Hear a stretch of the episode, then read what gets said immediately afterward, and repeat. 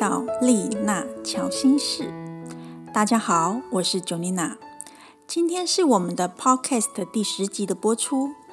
之前的前几集呢，都在介绍月亮，这一集也是一样是月亮的主题。不过呢，这一集也将是我们在讨论月亮议题后的最后一集了，并不是说我们的 Podcast 就要结束喽。而是接下来我们要分享的将会是其他的行星，也就是所有的行星都会介绍。而我在上周出版的占星塔罗书也将在七月份出版，透过塔罗以及引导写作的方式来分享占星这个领域。因此，先预告一下，下一季的内容一样是跟占星、人际互动以及人与人之间的连接有关，但会加上塔罗以及冥想写作的元素。昨天公告出我们的第三级防疫继续要延到七月十二号，没多久我就看到网络上一些朋友的哀鸿遍野，他们担心没有工作会饿死，待在家里会闷死。但是大家还是要忍耐一下，这种转变虽然辛苦，但却是值得的。以我自己来说，我算是工作部分比较不受影响的人。当我的咨询以及课程转成线上课了以后，反而能够招生到的学员是住的比较远的，不受时空限制的。在以前的实体课，同学只能够是台北县市的人，但现在的报名人却是来自于较远的地区。在这种转变的过程中，要学习怎么使用网络，怎么面对电脑讲话，无法看到对方的脸部表情而感到忧虑。但现在的我也慢慢习惯了。如果你现在呢还是很忧郁、很烦恼，那么我们今天要介绍的就是透过冥想来练习，学习放下担忧，找到最适合的解决方法。就如同今天要分享的月相周期，每件事情都会经历一个循环，就看我们如何去面对以及看待它。今天要分享的就是太阳跟月亮之间的距离，也就是月相。在星盘中找到月亮的度数以及太阳的度数后，接着我们从太阳的度数往逆时针的方向计算到月亮的距离。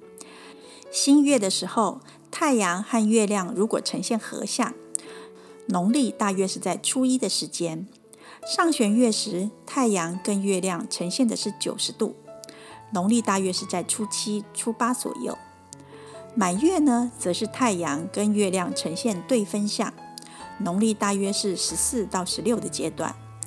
下弦月的时候，太阳跟月亮呈现的一样是九十度，但是从太阳逆时针计算到月亮的时候呢，是大约两百七十度的距离，农历大概是二十到二十二左右。在这里呢，虽然是分成四等份，但是在占星学里面，将太阳跟月亮的距离是分成八等份。或许你会听过新月许愿的说法。当我们在新月的时候，也就是大约初一的时候，太阳跟月亮合相的时候呢，这个时候就像是在土里播下了一粒种子。我们希望它成长，我们希望它茁壮。这时，若是我们在这个时刻许下了愿望，就像播下了一粒种子一样，当然需要花时间照顾它，而种子需要灌溉，需要阳光，需要水。就像我们在愿望实现的时候，需要有一些计划来实行。这些计划在我们的心里定下来了以后，接着就是按部就班的实行，来达到这个目标。就像是我们浇花，给予细心的照顾，仔细细心的灌溉一样。当中遇到了一些状况，就需要调整，看看水有没有浇太多，施肥施的不够等等。而到了满月的时刻，就长成一棵漂亮的植物了。满月的时候是太阳跟月亮呈现对分相，也就是太阳跟月亮呈现最远的一百八十度。而这个时刻就是之前做了多少的计划，花了多少的时间在努力经营而接收成果的时刻。接下来满月开始继续的长大，它需要散播种子来孕育下一代。最后植物完成了散播花粉、播种的任务之后。结束了灿烂的一生，这就是植物生生不息的循环。一粒种子种在地上发芽、生根，然后分出枝叶、开花，最后结果。落叶枯萎了以后死亡。虽然经过了这个循环，但却是绽放的新周期。因此，用同样的道理，我们从自己的星盘当中可以看出你的太阳跟月亮的距离是在什么阶段。而这八个阶段，除了在我们出生星盘中看出，在日常生活当中也可以运用这样子的周期来看出状态。首先是新月，也就是太阳跟月亮的距离是在零度开始，而往四十五度的方向。新月是一个新的开始，也是一个新的循环周期，具有启蒙的意涵。当太阳跟月亮合相的时候，我们会有一个强烈的主观意识。当我们种下了一粒简单的种子，我们不知道这一粒种子之后发芽了以后会长成什么样子的花，会有什么样子的形状。这段时间也会有丰富的想法萌芽的时候。虽然这个新周期所孕育的一些想法是在月亮最黑暗的当中，但当月亮越走越快，一远离太阳了之后，就会开始反射太阳光，这个时候种子就开始在新的周期中扎根。再来是峨眉月，也就是太阳逆时针的方向跟月亮呈现四十五度往九十度的方向前进的时候，这个的峨眉月呢，是种子的行动和想法会开始往前推展而破茧而出。由于它刚开始还是在成长的阶段。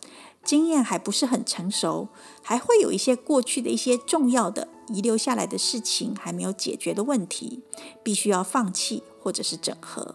就像是我们依照着我们之前的习惯，知道每天要浇多少水，但看着这个植物好像不太一样，浇水施肥的次数不能依照以前的经验，必须做一番调整。这就是我们过去的事情开始有了新的挑战。而我们必须去修改之前的行动或者是想法，来度过这段时间。但在此时，是我们在新月许下的愿望，订立了一个计划，并且对这个新的周期做出坚定承诺的时刻。再来是上弦月，上弦月呢，大概是新月过后的一个礼拜左右。这个时间点，太阳和月亮的距离来到了九十度，往一百三十度的方向前进。这个时候呢，是我们采取行动以及接受挑战，并且做出改变的时候。或许这个时候呢，我们已经越来越成熟了，开始慢慢的掌握了方向，而且我们在这个期间的行动力很强。这个时候的能量投注在新月播种的种子，已经开始慢慢的长得更成熟，是行动力开展的时候。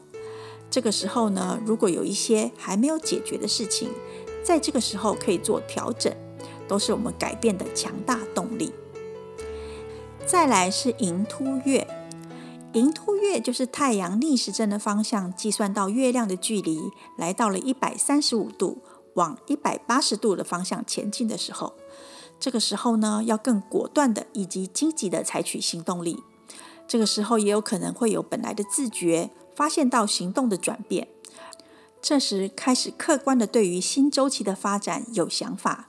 会去评估，所以呢，现在已经开始清楚的看到要即将要发光发热的阶段。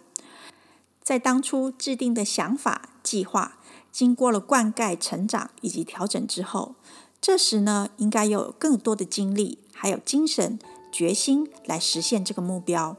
所以呢，必须直接接受已经决定好的决策，在这时的阶段，已经清楚的知道成功即将来临。再来是满月的阶段，也就是太阳跟月亮呈现一百八十度，接着往两百二十五度的方向前进。这时候的果实是来到了最成熟的阶段，月亮能够反射太阳最强大的光芒，而且可以很清楚的知道对立之后拉扯所取得的平衡。这时是利用他人的协助或者是外在提供的优势来展现目标的时刻。这个时候呢，需要更客观的，还有清晰的来觉察整个计划的目的。而接下来呢，又来到了亏凸月，也就是太阳逆时针的方向往月亮的距离是在两百二十五度往两百七十度的方向前进。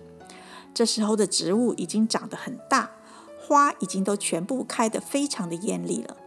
但这个时候呢，会想要分享的欲望会很强烈。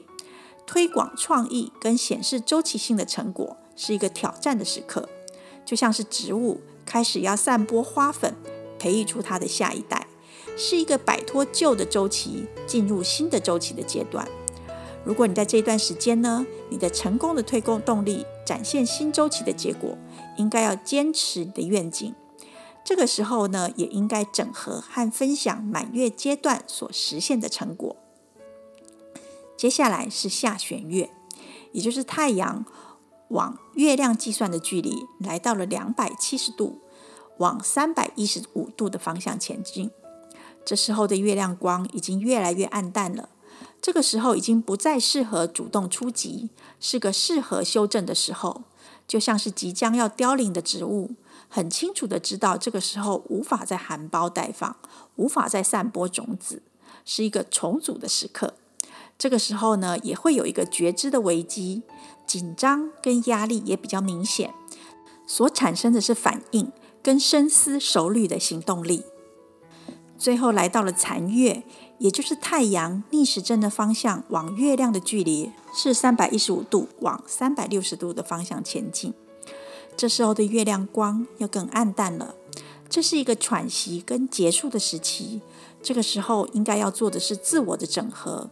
虽然有一点悲观、绝望，但是我们之前的成就已经都展现出来了，一切都即将要结束，一切也会有新的开始，是一个蜕变的时刻。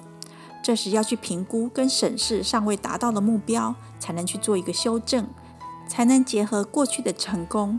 转化成未来成功的事项，这就是月相的循环。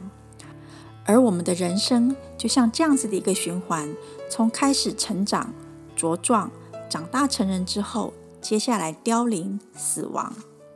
在我们执行任何事情的时候，也可以思考一下：现在是到了哪一个阶段？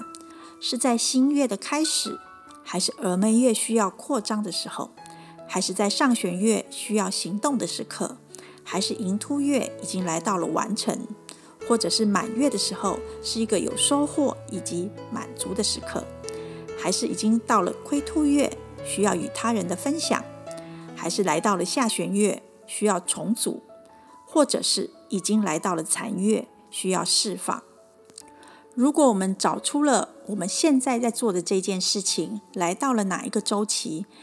但是却发现有阻碍而产生忧虑，找不到解决方法的时候，这个时候你可以透过冥想，静静的去找出答案。而在冥想的这个时候，你可以握住你的大拇指，大拇指可以让你的内心忧郁的态度转化成平静的力量。在冥想的时候握住它，或许你会在冥想过程中找出方法。没有冥想经验的朋友，我还蛮建议你透过冥想来练习看看。你可以找相关冥想的书籍来练习，或者是直接找 Netflix 的正向冥想指南这个影片。这个影片呢，总共有八集，都是介绍如何冥想的。我觉得这个方式还蛮好的，你可以试试看哦。那么我们这一季的分享就到这里喽，我们下一季拜拜。